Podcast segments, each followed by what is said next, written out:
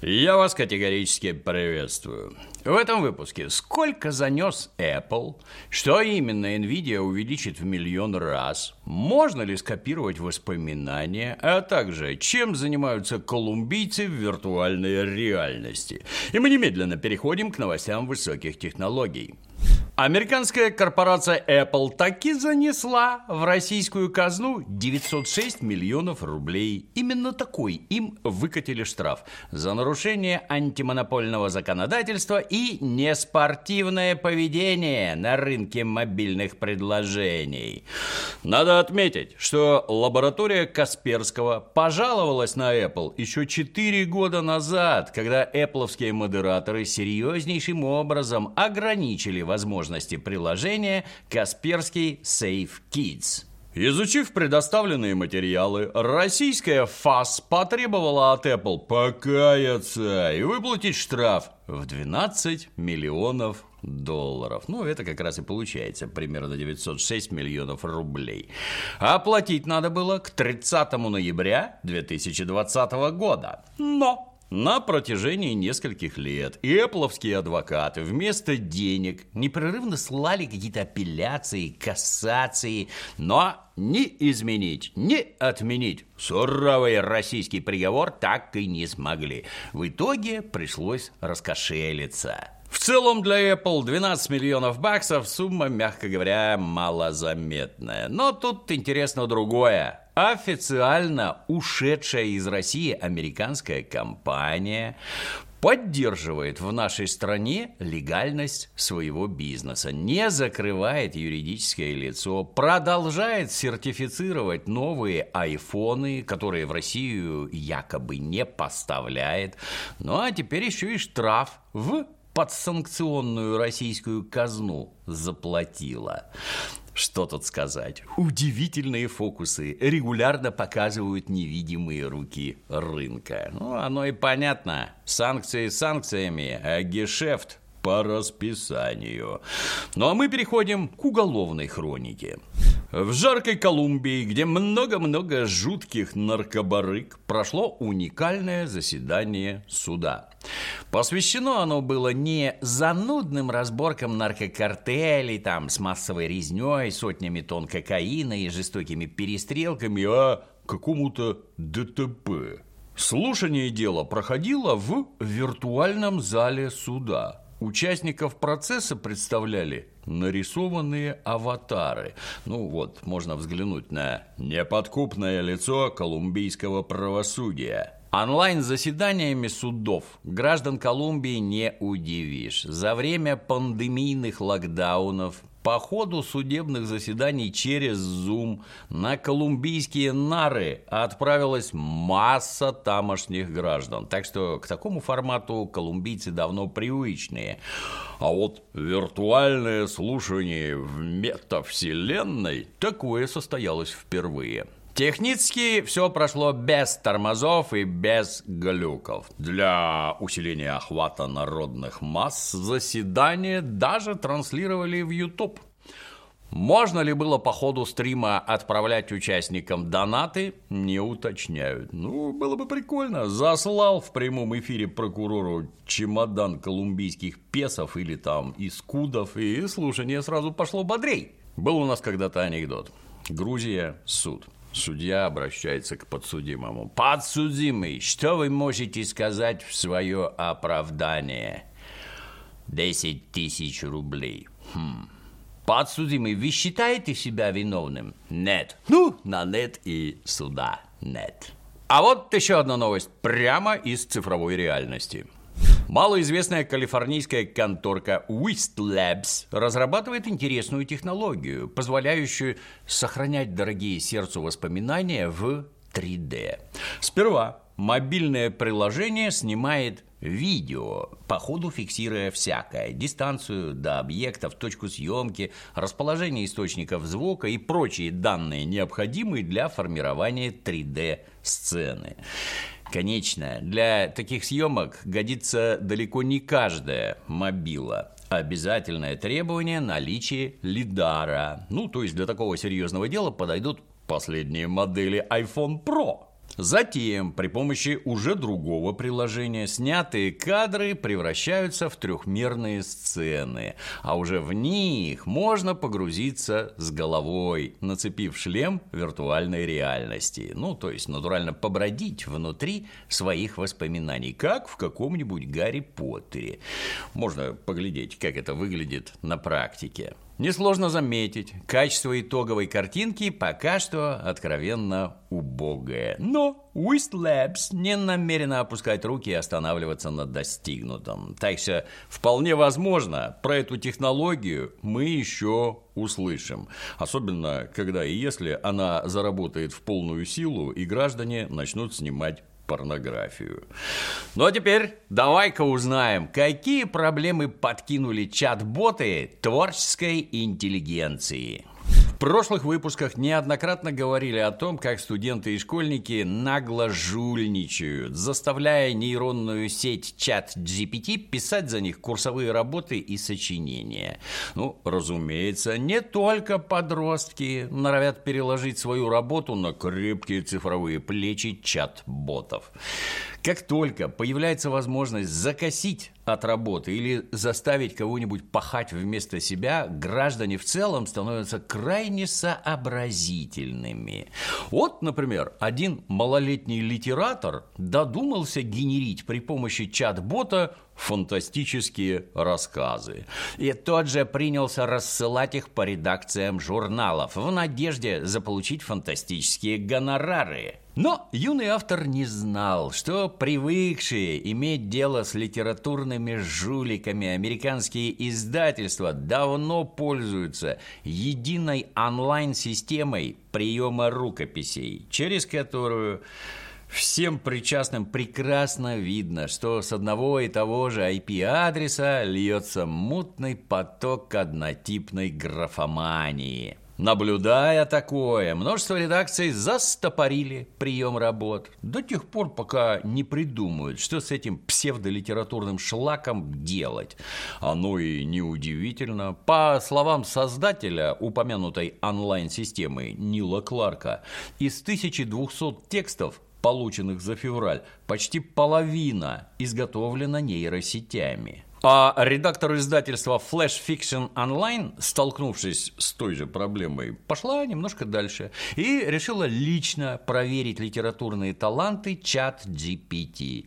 И тут выяснилось, что чат-бот способен на многое, особенно если ему правильно поставить и грамотно сформулировать задачу. В рассказах, написанных нейросетью, специалисты внезапно выявили внятную завязку, кульминацию и финал. Плюс Образы персонажей прописаны вполне себе детально. Разве что у каждого второго героя пронзительно зеленый цвет глаз. А вот концовки у чат-бота пока что получаются так себе. Слишком все слащаво, как-то по-румынски, что ли, натурально сопли с сахаром. Но это надо думать только пока. Всего-то и надо добавить в задание фразу «Воры-воры, где ваша злоба?» и дело пойдет на лад. И тем не менее, невзирая на очевидное несовершенство нейросети, уже сейчас распознать литературные подделки бывает весьма затруднительно, особенно в большом объеме рукописей. Так что гадский чат GPT уже стал для редакторов настоящей головной болью. Но выход из такой непростой ситуации, конечно же, есть, и он очевиден. Всего-то и надо заменить усталых редакторов бодрой нейросетью, которая будет ловко отделять живых творцов от цифровых графоманов. Ну и по ходу она выяснит, снятся ли андроидам электронные книжки. А заодно позволит серьезно сэкономить на зарплатах никчемных людишек, которые сожрут любое кривое говно и попросят еще. Но ну, а теперь Какие нейросетевые планы строит компания NVIDIA? И где лежат миллионы, о которых грезит ейный основатель Дженсен Хуанг? Но сперва немного про другое. Несмотря на то, что зима уже закончилась, для многих сограждан только начинается увлекательное общение с налоговой. Общение по теме доходов, расходов, всяких там вычетов. Ну и, как это иногда бывает, взглянув на итоговые суммы одни хватаются за сердце, а другие бросаются на поиск нового бухгалтера в надежде на то, что он хоть что-то изменит. Вопрос, где взять толкового специалиста в наше неспокойное время, стоит как никогда остро. Чтобы этот специалист и по оптимизации расходов мог подсказать, и с сокращением налоговых издержек подсобил, ну и стал бы на предприятии своим человеком. Масса частников вовсю пользуются автоматизированными бухгалтерскими сервисами, ну, этими, которые не менее массово предлагают банки. Вот только зачастую получается, что машинная бухгалтерия примитивна и хорошо делает только первичные документы и отчеты. На замену автоматизированной системе есть другой эконом-вариант – бухгалтеры-фрилансеры на удаленке. Но тут уж как свезет. Или наоборот, не свезет. Вот умчится твой фрилансер куда подальше, прямо перед сдачей годовой отчетности, и крутись без него, как хочешь. В общем, рано или поздно начинаешь искать профессионала, который может навести порядок. И чтобы к обязанностям относился неформально, не для галочки, а, как говорится, с душой и с полной самоотдачей. В поисках такого можно обратиться к компании АКБ – Аббревиатура расшифровывается как «Бухгалтерия Анны Корнаковой». Специализируется на наведении порядка в бумагах, на оптимизации издержек и оказании юридической поддержки самым разнообразным конторам. Например, многие начальники и даже отдельные бухгалтеры бывают не в курсе, что в ряде случаев ИП может платить не 6% налогов, а, например, всего 1% процент. АКБ специализируется на аудите перед камеральными проверками, на восстановлении бухгалтерской отчетности за нужный период и урегулировании разнообразных споров. Находится на связи в любое время суток и не исчезает в самый ответственный момент, сбегая на больничный или в декрет. При этом 80% клиентов обращаются к ним не только за бухгалтерией, но и по вопросам управленческого учета. Стоимость услуг АКБ в среднем составляет от 5000 рублей в месяц. Это в 5 а то и в 10 раз меньше, чем держать в штате всего одного бухгалтера. Обратиться за первой бесплатной консультацией по вопросам финансов и налогового учета можно по ссылке в описании. Впереди известный весенний праздник 8 марта. Ну, опытные комрады, конечно же, приготовили презенты заранее, дабы избежать возможных конфузов и неприятных последствий. Но если ты замотался и забыл про Международный женский день, то полезный и приятный подарок можно выбрать, например, у российского бренда CG POTS, который выпускает беспроводные наушники. По качеству сборки и комплектующих CG Pods не уступает зарубежному продукту, а стоит при этом 5000 рублей, то есть в три раза дешевле известных AirPods. Что касается функционала, он у CG Pods довольно широкий. Собственно, это берушники, три в одном. Наушники, гарнитура и беруши. Во-первых, в наличии большой динамик диаметром в 10 мм, ну то есть побольше, чем у многих других. Ну а чем больше динамик, тем, как известно, сочнее звук. Во-вторых, у CG Pods добротный микрофон. Гарнитура отлично ловит твой голос даже в шумных местах. Ну а в-третьих, данные уши можно смело использовать как беруши. Шумоподавление активное и мощное. Посторонние шумы отсекает напрочь. Что касается эргономики, наушники сидят в любых ушах крепко и комфортно, не жмут, не давят. А все благодаря специальной антропометрически выверенной форме корпуса.